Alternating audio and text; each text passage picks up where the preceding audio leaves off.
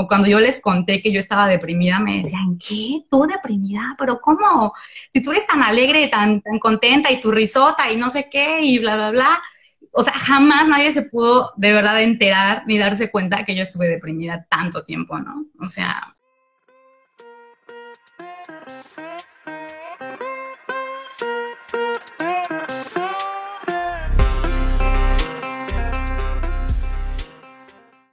Hola a todos, muchísimas gracias por estar escuchando este tercer episodio de Lo que todos piensan pero nadie dice. En esta ocasión estuve platicando con Ameris Contreras sobre el burnout. ¿Han escuchado hablar de esto? Bueno, pues Ameris nos compartió su experiencia estudiando un doctorado en Alemania. Ella actualmente se encuentra ahí y nos comparte cómo fue que vivió este proceso del burnout, qué fue lo que lo llevó a tener esto cómo se manifestó y cómo está logrando salir de él.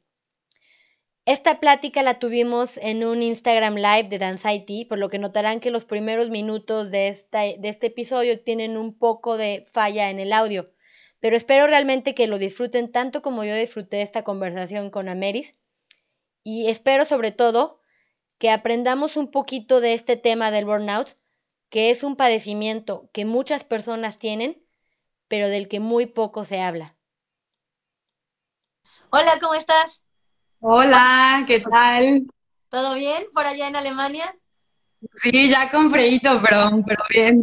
Sí, claro. No, aparte ya veo que es de noche, entonces pues. Ay, ¿Cómo estás? ¿Qué estás tomándote? Un tecito, fíjate, un tecito acá de, de manzana con canela, porque ya, ya hace friecito, entonces como para calentar un poquitín. Ya estábamos empezando a relacionarlo un poquito con la época navideña. Ay, sí. Ah, pues qué bueno. Yo estoy tomando un tecito negro. Este, está muy rico porque tiene como un olorcito a cítricos. Entonces, oh, qué rico.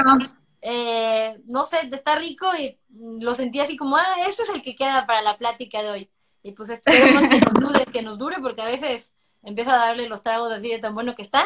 Esperemos que dure, pero yo creo que vamos a platicar tanto que nos va a durar mucho. Entonces. Yo, bueno, yo hasta me hice una jarrita, ¿eh? O sea, yo, porque sí soy bien tetera, bueno, sí, sí me hice una jarra y todo. Eh, bueno, bueno. ¿Y entonces tomas más té que café? Es que ya dejé el café porque estaba tomándome como dos litros al día y ya como que era demasiado. Y dije, no, necesito darle un descansito a mi cuerpo y empecé a tomar más café y ahora digo más té. Entonces ahora tomo un montón de té y tengo ahí mis infusiones y todo. Está rico igual. Oye, bien, a ver si luego platicamos de esos tés porque yo también, pues bueno, fanática de ¿no? claro, con gusto. Pues entonces, bueno, le estaba diciendo a todos cómo fue que te conocí por el grupo de uh mexicanas. Exacto yo quería comentar que, bueno, a raíz de que una de mis directoras empezó con problemas de burnout, fue que empecé a darme cuenta un poco que pues, era un problema que yo no había conocido en México y que en Europa me sorprendió un poco porque yo tenía la idea que las condiciones de trabajo eran mucho más tranquilas, sobre todo, por lo menos en Francia. Luego ya empecé a platicar contigo y me di cuenta que no es así en todos lados. Y entonces me llamaba mucho la atención que el término de burnout, a pesar de que es un término que conocemos tal vez de hace mucho tiempo, en México yo no conozco a nadie que haya dicho, eh, tengo un conocido con burnout, a mí me dio burnout, yo saber que a alguien le dio burnout en ámbito académico, laboral, nada. Ahora, también tiene unos años. Yo no sé tú, pero entonces, por eso escribí, fue mi inquietud. Y entonces me gustaría más que nada decirle a todos, este, que tenemos aquí un testimonio que está, nos va a contar su experiencia. Aquí estás tú, muchas gracias. Y entonces no sé si nos quieres platicar tantito de ti, eh, para los que no te conocen, a lo mejor ya te conocen aquí todos los que se conectaron. Todos mis amigos. Cuéntame, un poco de ti. Bueno, yo soy Ameris, soy estudiante doctoral en la Universidad de Bremen, en el área de arrecifes coralinos pero mi investigación la hago en el Caribe mexicano, en los arrecifes del Caribe mexicano. Entonces yo empecé mi investigación, este es mi quinto año en el doctorado, mi quinto y último año en el doctorado. Y pues nada, la fase de publicación de papers, sufriendo también, pero ya no como antes, sufriendo rico, por decir algo, ¿no? y este, y pues nada, me planeo titularme el próximo año, por ahí de, marzo, y, ya terminar con esta fase, ¿no? Oh, muy bien, bravo, ya, ya falta un último empujoncito, ¿ves? es complicado, pero siento que tú dices, ya, papita, en relación a lo que ya se vivió. Sí, ya, ya, ya. Oye, me encanta porque tú me decías el otro día que eres súper sonriente, ¿no? Que yo creo que todos te relacionan con alguien que se la pasa riéndose con una sonrisa que da como buena vibra. ¿Cómo fue que llegaste a Alemania y cómo empezó tu doctorado? Eh, ¿cómo, ¿Cómo lo sientes? Ahora, ¿es la primera vez que estudias en Alemania eh, el doctorado? Es la primera vez, es la primera vez que yo estudié en el extranjero. Entonces yo apliqué para una beca del DAD que es una beca alemana en México y pues tuve la fortuna de que me la dieran. A mi supervisor lo conocí solamente googleando por internet, así como yo tenía muchas ganas de vivir en Bremen porque yo ya había estado aquí en Alemania por ahí en mis 20 y tenía muchas ganas de vivir en Bremen, entonces yo dije, ay, Bremen. Y mi cuñado, que es alemán, me dijo, oye, pues es que en Bremen hay una vida padrísima, estudiantil, no sé qué, y hacen cosas de corales, ¿no? Y yo siempre quería hacer cosas de corales aunque yo de formación no soy como ecóloga de corales per se, sino que yo más bien soy hidrobióloga, que luego hice una especialización en geomática, que tiene que ver con percepción remota y sistemas de información geográfica. Okay. Y después, y, ahí es que me acerqué un poquito más a los sistemas arrecifales, porque hice una clasificación béntica, una clasificación de los arrecifes por medio de imágenes satelitales. Entonces yo dije, ah, yo quiero hacer esto para mi doctorado. Entonces ahí como que nació mi interés y era como una meta, o sea, para mí era como una meta hacer mi doctorado en Alemania. Cuando se dio la oportunidad de la beca, apliqué, me la dieron y todo era como muy, muy bonito, muy rosa. Oye, qué fregón. Y entonces, ¿cómo fue tu llegada a Alemania? ¿Tu maestría la hiciste en México? Sí. ¿Qué tal estuvo el nivel de la maestría? Bueno, ahorita si quieres hacemos una comparación este, vamos a ver, porque está bonito comparar, ¿no? Dos sistemas. Que en tu caso está padre porque la maestría en México, pues ya te empiezan a meter una buena presión. Entonces, lo compararemos con tu doctorado en Alemania desde un punto de vista ya general o desde un punto de vista personal.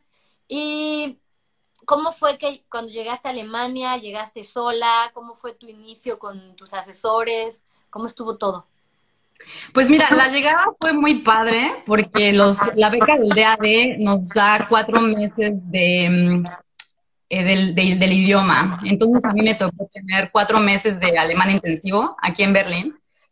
Y la verdad es que fue padrísimo porque era el verano, conocí a dos de mis mejores amigas, Katia y Lizzie, que las que casualmente igual son becarias del DAD mexicanas y las dos iban para Bremen, entonces como que desde ahí hicimos como una super mancuerna súper bonita.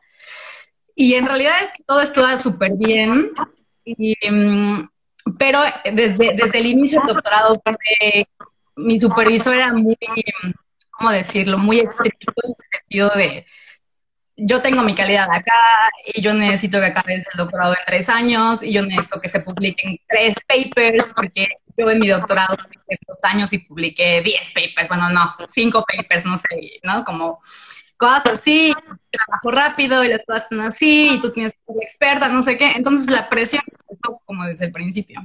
Ok. Desde mi perspectiva, ¿no? Y tú así de, hola, me llamo, en caso estás hablando de mí, ya que me dijiste todo lo que yo me llamo.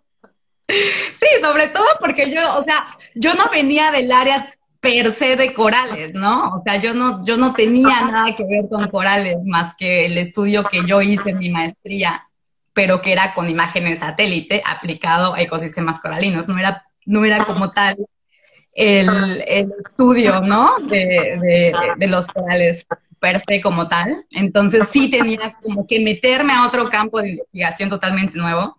Entonces yo como que quería hacer todo a la vez y desde el principio empecé con mucho estrés conmigo misma, ¿no? O sea, yo, yo, yo sí, yo tampoco le puedo echar la culpa a mi supervisor por completo para nada, porque si bien es una parte importante, es otra parte también la que uno mismo se, se, se, pone, ¿no? O sea, para mí era como, tengo que trabajar muy duro, tengo que hacer esto, tengo que conocer y tengo que leer y no sé qué, no sé qué, no sé qué. Y de repente me sentía que no daba el ancho, ¿no? Me sentía, desde el principio me empecé a sentir saturada de todo lo que tenía que leer, de todo lo que tenía que hacer. Y entonces, híjole, y me falta mucho porque no sé estadística y no sé tanto estadística y no sé usar R y no sé qué. Entonces, la presión empezó a crecer, a crecer, a crecer hasta que, ¡pum!, explotó, ¿no? Aquí nos comenta Lauren que, pues, como que qué intenso tu situación, ¿no? Porque si desde el principio llegaste ya presionada, me imagino que en algún momento dijiste, ¿dónde quedó toda mi vida? que, que planeé fuera del doctorado. Entonces, este, no sé si sentiste un shock eh, de hoy, sí, creo que me la voy a pasar viviendo dentro del laboratorio y después de ahí voy a ir a mi casa a cambiar de nada más de lugar de trabajo. No sé, o sea, ¿qué sentiste? Pues fíjate que fue muy chistoso porque yo tenía, tuve la, la fortuna de tener un grupo de amigos internacionales muy bonito. ¿no? Entonces era una, era súper lindo porque éramos como una gran familia, ¿no? Entonces era como si yo no me sentía sola porque tenía muchos amigos, porque estaba con todos ellos, pero al final nadie hablábamos de todos los problemas que teníamos y de cómo nos sentíamos, ¿no? Ya, sí. Entonces, o sea, a pesar de que yo tenía un grupo de amigos, nos íbamos juntos a comer todos los días, o sea, la presión ahí estaba. Y, lo más chistoso, bueno, lo más, lo más grave, me parece, del burnout o, de la depresión, de este tipo de depresiones tan profundas, es que nadie lo nota. A veces ni tú misma lo notas. O sea, no lo nota ni la gente que está alrededor tuyo, ni lo notas tú misma, ¿no? Entonces, por ejemplo, mi psicólogo me decía que, el burnout tiene cuatro fases. Y en esas cuatro fases yo cuando me las empecé a explicar, ¿no? Yo me identifiqué, pero perfecto en ella, ¿no? O sea, pero así a la perfección. O sea, la primera, la primera fase, que es la fase de alarma, ¿no? Es en la que empiezas a sentir toda esta presión y toda esta tensión y es como, híjole, no puedo más, pero tengo que poder, ¿no? Entonces sigues. Luego está una segunda fase, que es donde, en donde empiezas a tener síntomas, ¿no? Síntomas como crónicos, cansancio crónico, dolor de, dolor de cabeza crónico. A mí, por ejemplo, me empezaron a dar migrañas otra vez, que tenía mucho que no me daban, ¿no? Entonces ahí dices como, híjole, ¿qué onda? Pero yo puedo, ¿no? Yo puedo, yo, yo tengo que poder. Yo vine aquí a estudiar un doctorado y tengo que dar el ancho y tengo que poder. Entonces le sigues, todavía, sí. le sigues, le sigues, ¿no? Luego llega un momento en el que te das cuenta, ¿no? Que es la tercera fase, que él le llamaba de la realización, donde te das cuenta que algo no está bien.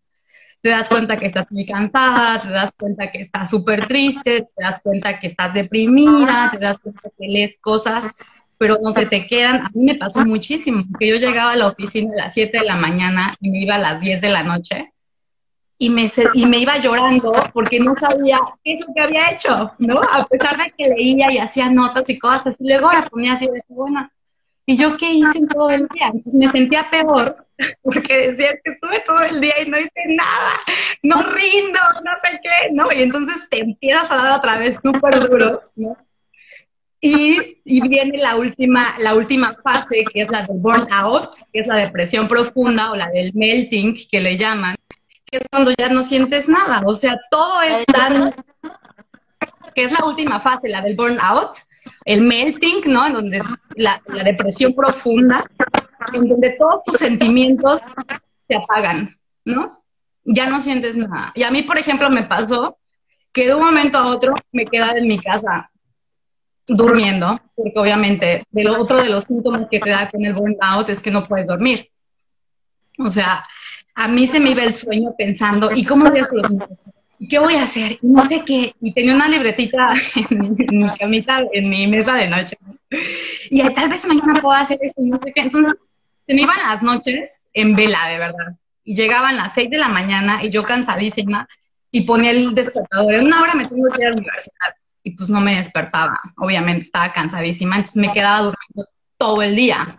Desde las 6 de la mañana hasta las 3 de la tarde. A las 3 de la tarde me despertaba otra vez de, pero no fui a la universidad, no hice nada. Y a veces era como de llorar, de estar súper triste, de estar pensando. Y otra vez era de estar, nada, me caí, ya no sentí nada. Ya así como, bueno. Pues, pues sí, ya. ¿no? Es como un ciclo, un círculo vicioso, porque en algún punto tú dices, ok, no tenía ganas de hacer nada, me dormía, pero luego me imagino que te despertabas y decías, oh no, ya desperdicié tiempo, pero también no querías hacer nada. Entonces era así como un látigo por acá atrás, pero por atrás también alguien así, no. Oye, y entonces tú dices que el psicólogo te contó esas cuatro fases y, que, te, que te cayeron como anillo al dedo. Pero en ese momento, en algún punto tú intentaste explicarte por qué me estoy sintiendo así, así. Oye, hace unos meses no sé, como que lloraba mucho saliendo del laboratorio, ¿qué onda? O simplemente estás metida en eso y no, no lo cuestionas.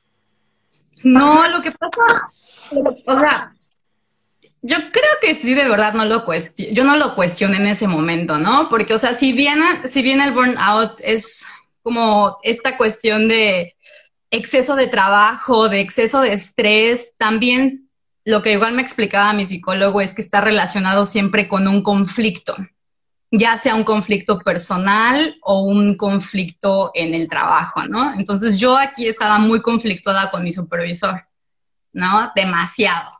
Entonces, como que todo esto me hacía como, como un nudito, yo me hacía como un nudito y entonces yo me sentía súper mal, pero era como la culpa es mía, como yo no estoy dando el ancho, como yo no estoy haciendo las cosas bien, yo, yo, yo, yo. Entonces, si yo lloraba y si yo me la pasaba mal, no tenía nada que ver con nadie, sino conmigo, ¿no? Entonces era como la culpa todo el tiempo y el latigazo de, no, no, no, está mal, está mal, estoy mal, yo estoy mal, no sé qué. Pero en realidad es que no te das cuenta y la gente de alrededor tampoco se da cuenta, porque si tú les preguntas a mis amigos, o cuando yo les conté que yo estaba deprimida, me decían, ¿qué? ¿Tú deprimida? ¿Pero cómo?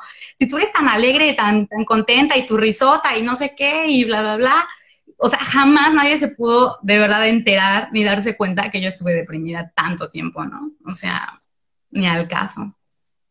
Pues sí, sobre todo que a veces hasta la palabra depresión ya la usamos para todo. O sea, ya, ya es como de, ah, estoy depre porque está lloviendo, pero la realidad es que a lo mejor hasta decías, estoy deprimida y todos, X, mañana sale el sol, no sé. pero entonces, es difícil que la gente se dé cuenta. Entonces, digamos que tenías como una barrera también hacia los demás. O sea, lo que pasa es que es parte también, es todo, es, es, que todo es parte de este, de este como problema, ¿no? De, de esta depresión. O sea, tú buscas isolarte, o sea, tú te aíslas. Yo, por ejemplo, dejé de ir a las fiestas, ¿no? Por ejemplo, con mis amigos porque es, es que tengo que trabajar. Y sí estaba trabajando, pues, pero no estaba rindiendo. O sea, que, que, es como las, las grandes diferencias, ¿no? O sea, yo trabajaba mucho, pero no rendía nada, no era eficiente, no. O sea, cuando estás deprimida, me decía mi, mi, psicólogo, es como una gripa crónica. Tienes todo el tiempo malestar, estés todo el tiempo, entonces por lo mismo, tu batería no está cargada, tú, tú, estás, tú estás trabajando con una batería del 10%. Con esa batería del 10%, pues en realidad es que no puedes generar ni puedes hacer mucho. Y como uno sigue y es como en el que yo puedo, yo puedo, yo puedo, yo puedo. O sea, te acabas ese poquito 10% que tienes y es cuando te hundes, pero te hundes bien, ¿no? Oye, ¿y en qué año del doctorado llegó esto o en qué mes, qué semestre?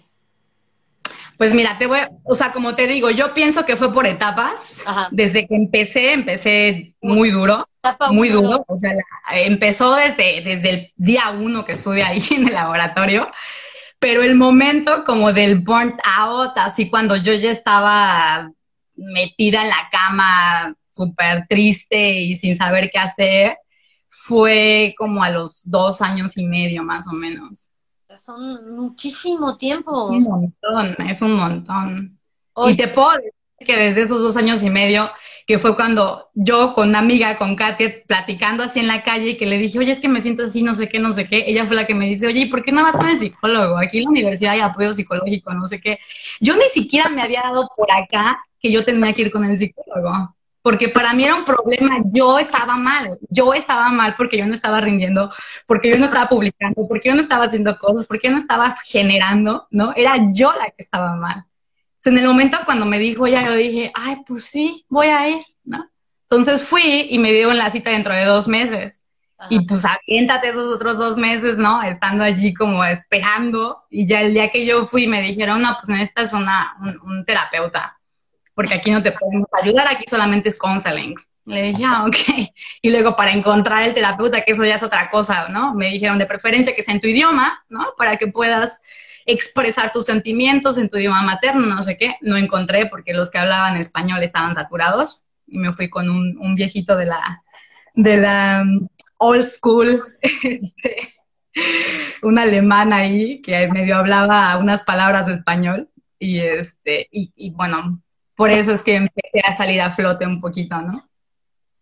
Bueno, pues es dura, dura la experiencia, ¿no? Sobre todo, pero a mí me queda, ok, me queda claro que hubo un factor personal muy fuerte, ¿no? El decir yo, eh, el quererlo llevar tú sola.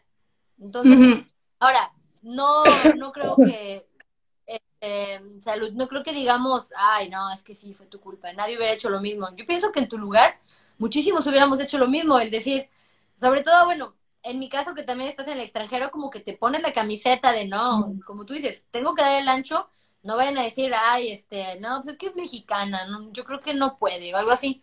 Entonces estaba fuerte la presión que traías. Tu asesor, tu director, en algún punto te dio una retroalimentación positiva porque al parecer era muy exigente. Entonces, tener reuniones con él seguido, ¿no? Para presentarle resultados. ¿Qué pasaba cuando le presentabas esos resultados?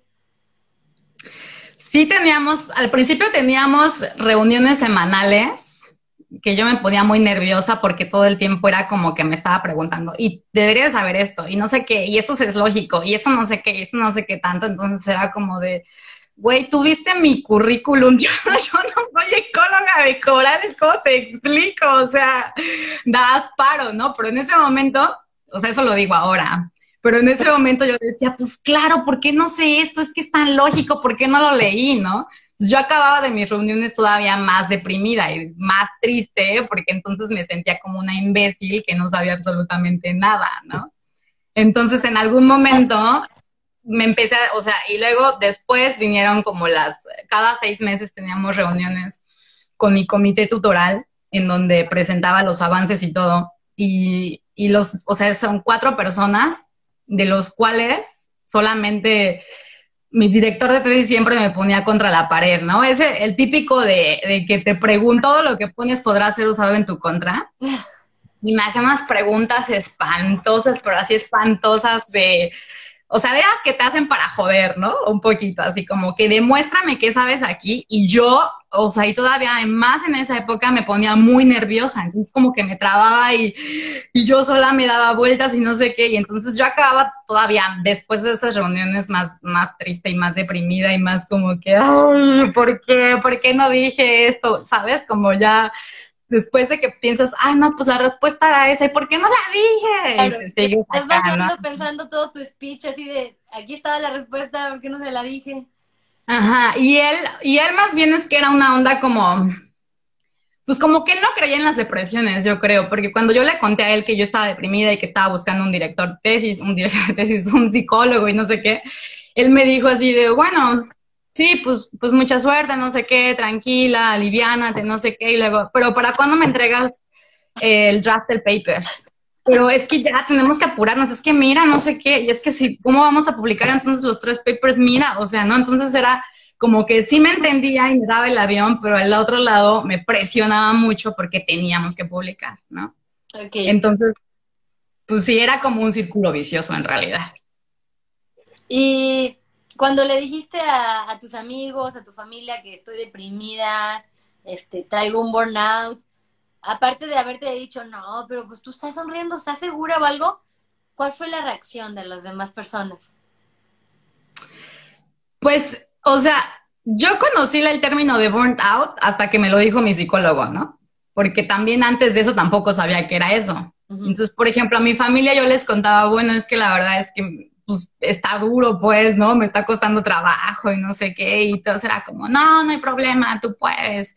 tú eres inteligente, tú lo vas a lograr, no sé qué, no sé qué. Entonces era como, o sea, como esta actitud, ¿no? O sea, lo que te comentaba la vez pasada, mi, mi maestría pues sí fue dura y era, sí, de repente unas... Eh, te aventabas las materias y te aventabas trabajos y no sé qué, y sí días sin dormir, pero creo que es diferente en el sentido de que yo creo que allá no tenía ningún conflicto. O sea, si bien la carga era muy fuerte y si bien, sí, de repente había cosas que no podía solucionar sola, pero de repente tenía como a gente que me apoyaba o como otros profesores que me echaban la mano, ¿no? O como un grupo, de sistema de soporte, de alguna forma. Entonces, y yo aquí, yo no tenía sistema de soporte, no porque no lo tuviera, sino porque yo no lo busqué de alguna forma, ¿no? Yo me aislé por completo. Entonces, sí. Y ese es el famoso conflicto que te dan en las etapas, que te dicen que también es un detonante, o sea, tu conflicto era tu asesor, pero también toda la situación que te rodeaba, ¿no? Exacto. sí. si, todo, lo, todo lo que te ocurrió en Alemania lo llevábamos a México, hubiera pasado lo mismo, probablemente no, por lo que dices, que tenías más apoyo. Yo, yo, yo supongo que no, no sé tampoco, ¿no? O sea, porque creo que el estar en, en, el extranjero, estar aquí, y, digo, o sea, de otros de mis compañeros, eh, o sea, especialmente con ese supervisor, otro de mis compañeros doctorales, o sea, considero que todos han tenido una depresión en algún tiempo, en algún tiempo del doctorado, ¿no? Todos, de, de nuestro grupo de investigación. Sea, no hay uno que no haya tenido, porque la presión es tan fuerte, que la competencia es tan fuerte y porque mi supervisor nos ponía a competir entre todos, como, ah, mira, pero a otra amiga le decía, ah, mira, pero Ameris es, es investigadora aquí, super high level, tuvo aquí una beca del DAD que se la dona muy pocas, y a mí me decía, oye, pero mira, él ya publicó tres papers y tú cuántos has publicado y no sé qué. Entonces, como que en ese tipo era como que muy, muy fuerte, ¿no? Cañón. Y Ok, uh, ¿cómo fue que empezaste a salir de eso? ¿Qué te propusieron? ¿Qué te propuso el psicólogo? ¿Qué encontraste tú? ¿Qué, cómo, cómo, ¿Cómo has logrado salir de eso? Pues mira, yo te puedo decir que salir, salir, salir, empecé a salir el año pasado. o sea, ni siquiera es un proceso largo, es un, es un proceso muy tortuoso, de verdad, muy, muy duro, porque de repente no es que salgas de la noche a la mañana, ¿no? O sea, así como cuando entras a una depresión no es de la noche a la mañana, es un proceso también, también para salir es un proceso, ¿no? Y de hecho aquí en, aquí en Berlín yo estoy con otro psicólogo que, que, que, sí me ayuda mucho porque de repente hablo con él cosas y es un psicólogo literal para mi doctorado solamente, que es muy chistoso, ¿no? O sea, pero creo que a mí lo que más me ayudó, bueno, por supuesto fue la terapia, que, que encontré como mucho, mucha respuesta a lo que pasaba. Yo leí muchísimo, quería entender qué es lo que me estaba pasando quería entender por qué me sentía así, quería entender por qué yo siento tan sociable, por qué me, me isolé por completo, quería entender qué, qué, es lo que pasaba en mi cerebro, ¿no? Entonces yo sola me puse a leer mucho como para entender qué es lo que estaba pasando en la depresión. Lo que me ayudó también muchísimo, aparte de la terapia, fue meditar, como tranquilizarme, bajar mis niveles. La meditación me ayudó muchísimo como para alivianarme y tranquilizarme. Y por otro lado, el, el, buscar, el no buscar la perfección, porque muchas veces la perfección es súper dura. Quieres que todo sea perfecto, quieres que todo se haga perfecto y tiene que ser hoy, ahorita, ¿no? Y, y pues no, no siempre puede ser así. Entonces, eso me ayudó muchísimo, me ayudó muchísimo también como volver a hacer ejercicio, como volver a hacer mis cosas, no solamente, por tres años yo estuve solamente metida con la investigación sin de verdad sacar mucho provecho de ello, porque no estaba yo al 100%, yo no tomaba vacaciones, yo no, sí de repente salía y me venía mucho a Berlín, porque acá vive mi novio, ahora vivo yo aquí también, pero antes estábamos Bremen, Berlín. Entonces, pero aquí también, cuando estaba acá, todo el tiempo estaba pensando en el doctorado y todo el tiempo estaba pensando en el proyecto y todo el tiempo quería hacer cosas. Y si no hacía cosas, era como, ay, ¿por qué no estoy haciendo cosas, no? Entonces era como este pensamiento constante. Entonces, como que estoy aprendiendo, estoy en el proceso de aprender a relajarme. Y si las cosas no salen en el instante o de repente no es que no, no, no tienen solución en el momento, ahorita, mañana vas, vas a encontrar una solución. O sea, como que estoy aprendiendo a relajarme, ¿no? también a encontrarme conmigo misma, a, a buscar mucho adentro de mí, ¿no? A ver por qué me estoy sintiendo así, o de repente soy una imbécil, es que soy una idiota, no sé qué, ¿no? Como esas, ese tipo de palabras que uno se dice totalmente, o sea, como que igual estoy intentando quitarlas de mi vida porque que no tienen un impacto, ¿no? Entonces, sí, es un proceso, o sea, yo te puedo decir, es un proceso.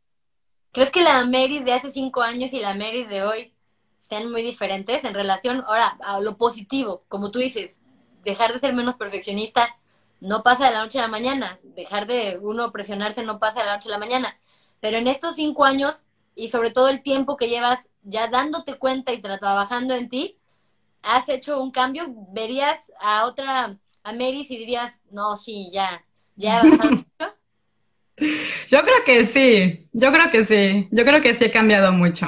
O sea, en, en todos los aspectos, ¿no? Y digo, también yo creo que conforme pasa el tiempo y tienes un poco más experiencias y así, pues por algo también como que empiezas a, a madurar un poco más.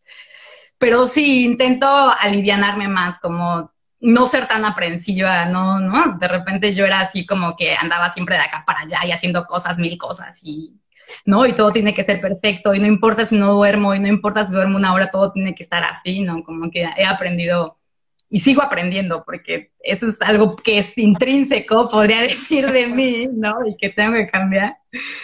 Em, pero sí, intento llevarme las cosas un poquito más leve conforme puedo, ¿no? O sea, digo, me sigo de repente poniendo muy nerviosa y sigo todavía de repente tensa y así, pero dentro de lo posible intento tranquilizarme, por decir algo. Qué padre, ¿no? La verdad que padre, respetos, no, no es fácil. La pura meditada, la pura meditada, a lo mejor el decir, Ay, hago meditación, se oye muy fácil, como decir, bueno, te sientas, cierras los ojos y ya, ya meditaste. No, no, no, no va. Es difícil. Entonces, qué bueno que, que, que lograste el que estás saliendo adelante y, y que lo estás haciendo con métodos dentro de todo que vas a poder hacer toda la vida. Entonces, prácticamente vas a mejorar muchísimo durante toda tu vida. Y pues no sé, muchas felicidades. Y gracias. Tengo una duda, porque me dices que estás ahorita con un psicólogo te canalizaron en su principio con un psicólogo old school. Cuando empezaste a pedir ayuda en tu universidad, ¿cuál es el proceso? Cualquier estudiante de doctorado o de licenciatura en, tu universidad en Alemania, con ese problema, ¿qué tiene que hacer? ¿Qué te va, Alemania, ¿cómo te ayuda? Es que fíjate que es muy loco, porque en Alemania hay muy pocas, o sea, a pesar de que se supone que es para estudiantes internacionales, hay muy poca información disponible en inglés, todo está en alemán, la mayoría. Y aunque yo hablo un poco alemán, de repente sí te falta la información, ¿no? O sea, no, no hay una disociación de la información adecuada, o sea, como que no sabes, está todo allí puesto, de hecho, igual hay otro counseling que después, mucho tiempo después conocí que es para la resolución de conflictos, que yo no tenía idea que existía, ¿no? Tal vez si en el momento que empecé a tener los conflictos con mi supervisor hubiera ido allí, tal vez me hubieran ayudado, ¿no? Estoy, yo estoy en la escuela de posgraduados también, también te brindan ayuda. O sea, está la ayuda, pero no está disponible. O sea, no sabes que existe. Y como estudiante internacional, te digo, yo hablo un poco alemán, pero los que no hablan nada de, de alemán, que hay mucha gente que solamente llega con el inglés, es como, bueno, pues aquí estoy solo, ¿no? Y, y sí, o sea, te, sientes solo de verdad, ¿no? Entonces, creo que la cosa es que las cosas están ahí, la ayuda está, pero no es tan fácil encontrar el lugar en donde puedas encontrar esa ayuda. A lo mejor le falta difusión, o sea, como dicen, aquí está, pero es en el departamento del bla, bla, bla, bla en alemán, que para eso tienes que ir antes al departamento de y antes de eso, entonces para que lo encuentres. Sí, te digo, si a mí mi amiga no me dice, oye, vete aquí, dan asesorías gratuitas, yo ni por enterada de que daban asesorías gratuitas, por ejemplo, ¿no? O sea, ni en cuenta, es como, no, pues ahí está uno, y porque además uno se trabaja, está, está acostumbrado a trabajar en México, ¿no? O sea, vas con tus cosas, lo resuelves porque lo resuelves y sales, ¿no? Terminas como termines porque tienes que terminar y ya, ¿no? Pero, pues sí. ¿Conoces a alguien en México que haya estado en el mismo caso? No sé si en México, la verdad yo desconozco, sé que en las universidades a lo mejor está el departamento de psicología, hay algún tutorado. Eh, en las escuelas tal vez es fácil encontrar ayuda, bueno, fácil a veces entre comillas, como lo que te pasó a ti, o sea, existe una ayuda, pero a veces está escondida. Mm, yo no sé si en caso de que no hubieras ah, recurrido, suponiendo que estás trabajando, que no estás estudiando, y que hubieras entrado en el mismo caso, ahí sabes si podrías por parte de la seguridad eh, social tener algún apoyo o si es de paga. Sí, de hecho aquí todos los, todos los seguros, los, los seguros médicos, te dan ciertas horas, te cubren ciertas horas de, de tratamiento psicológico. Ok. De ley. ¿Y sabes si es una causa justificada para poder faltar? O sea, sí. Sí, ok. Sí, totalmente, totalmente. De hecho, una compañera de trabajo a mí me decía, Ameris, vete a internar porque hay, hay clínicas donde te vas a internar. Me decía, vete a internar, neta, no puede estar así, vete a internar, pero yo nunca me quise internar. Entonces decía, pues no estoy loca. Digo, o sea, tal vez, no sé, no sé, como que yo nunca, nunca quise, pues, ¿no? O sea, no pasa nada, mi mamá se internó, es de lo más normal, solo es para que bajes tus niveles, te alivianes, no sé qué, pero yo nunca lo quise hacer. Pero sí, de hecho hay gente que deja de trabajar de por vida por cuestiones de salud mental. Ok en ese sentido sí, qué bueno que exista en Alemania eso. Estaba platicando la mm. semana pasada con un eh, abogado de derecho del trabajo y me decía que en México, aunque en la NOM 035 creo ya se menciona un poco, eh, se empieza a mencionar un poco lo que es las causas psicológicas, todavía México no cuenta con justificación por problemas de burnout, problemas, según yo, psicológicos para faltar al trabajo. Eh, eh, nos está comentando Super Extra Cheese, alias Mariana Villet. Ella es psicóloga. No sé, Mariana, si quisieras decir algo al respecto. Si sí, sabes que puedes solicitar unirte para apoyarnos un poco con cómo funciona en México esto. Y bueno, esperando a ver si, si Mariana quiere unirse o no a la conversación. Mm, ¿Qué le recomendarías, ya que tú ves el problema desde alguien que lo tuvo con otro panorama? ¿qué le crees que sería fácil que tú, bueno, tal vez la pregunta está mal porque que tú reconocieras a alguien más, pues si todos ponemos una barrera es complicado. ¿Qué le recomendarías a alguien que lo ves muy presionado por los estudios, por el trabajo, para evitar que cayera en, pues, esta depresión, en este burnout como lo que te pasó a ti? ¿Qué, qué le dirías a ¿Qué le dirías a Meris si hubiera llegado otra vez a Alemania, a Bremen? Ah, es una pregunta muy bonita y muy complicada, que yo me la, he, lo, he, pensado varias veces. Creo que, creo que en primer lugar es reconocerte, reconocer en dónde estás parado, qué es lo que quieres y qué es lo que buscas y cuál es tu objetivo. Eso es lo primero. Y reconocer también que hay, que hay fases y que hay pasos para llegar a tus objetivos y que nada, nada vale la pena eh, una enfermedad, porque de verdad es que te enfermas de manera crónica, no vale la pena como poner en tela de, en tela de, juicio o poner tu salud ante, ante el estrés, ya sea por el trabajo o por el doctorado o por los estudios o por lo que sea. Y siempre hay que, yo creo que si hay signos donde se pueden reconocer, sobre todo cuando se tiene el conocimiento, una vez que empiezas a leer al respecto, te puedes reconocer, te puedes reflejar en esos síntomas y siempre se puede dar un pasito para atrás y pensar qué puedo hacer mejor, cómo lo puedo hacer mejor. Y creo que lo más importante y lo básico es planear. Ok, ¿cuáles son los pasos para mí llegar allá sin que tenga que acabar con mi, con mi, con mi salud, pues, con mi vida, ¿no? Creo que eso sería lo más importante, como recapacitar, ver cómo lo puedes hacer y también hablar, hablar mucho. Qué bonito.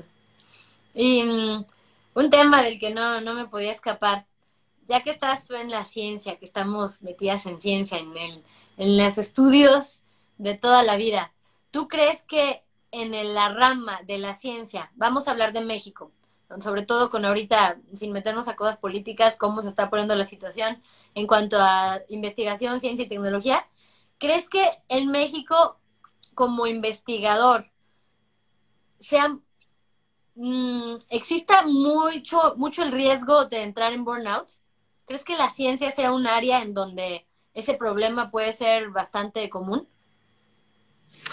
Pues es un, ya es de hecho algo común, la cosa es que no es reconocido. De hecho, el año pasado sí hay una conferencia que se llama iScientist, al que fui, y hubo todo un panel de discusión sobre salud mental.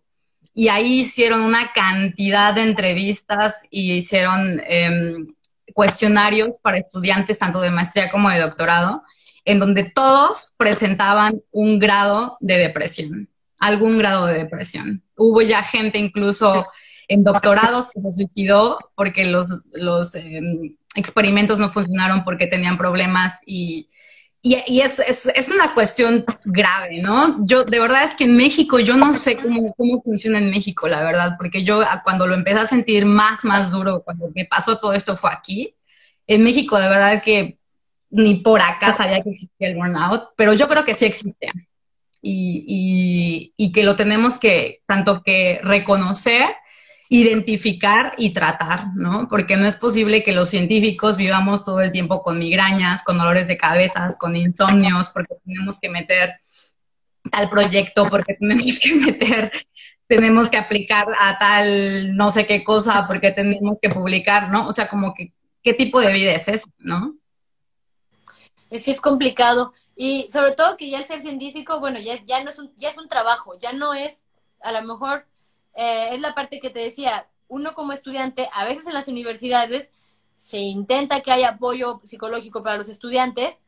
Aquí comentaban que sería excelente que los programas de posgrado tuvieran una materia de manejo del estrés.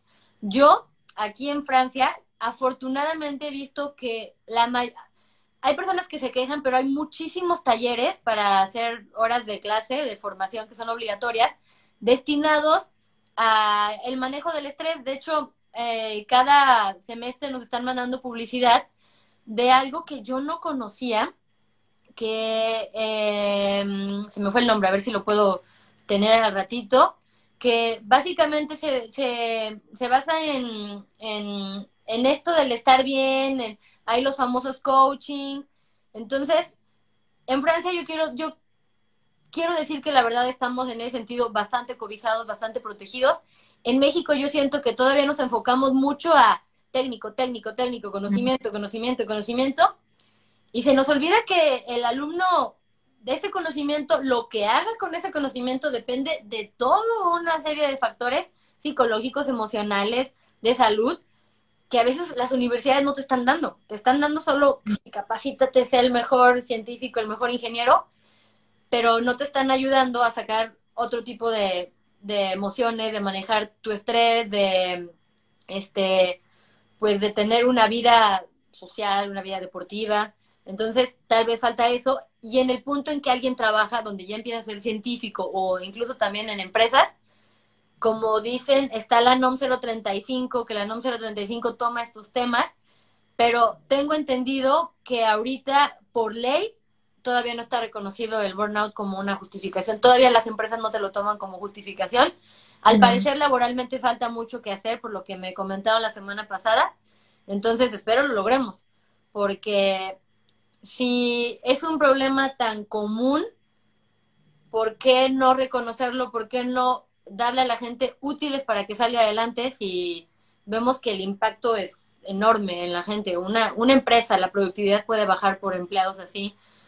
En estudiantes de posgrado en la ciencia, no se diga. Entonces, este, no sé si nos quieras comentar algo más. Este, ahora sí que creo que tu opinión vale muchísimo, muchísimo. Entonces, eh, me gustó los consejos que le darías a alguien. No sé ¿qué nos quisieras decir como para terminar? Pues eso, que la salud mental es súper importante y que yo sí considero que muchas veces la dejamos de lado. O yo lo, yo lo veo, ¿no? Si me veo cuando estaba haciendo la maestría en México hace, hace, hace varios ya años, era como enfocado a hacer, hacer, hacer, hacer, hacer, hacer. Y, y como que la parte, la parte de, pues sí, la parte mental, la parte de salud mental, la parte del alma la dejamos de lado Y creo que siempre es importante, ¿no? Estaba viendo alguno de tus, escuchando alguno de tus podcasts, lo que decías de mindfulness, ¿no?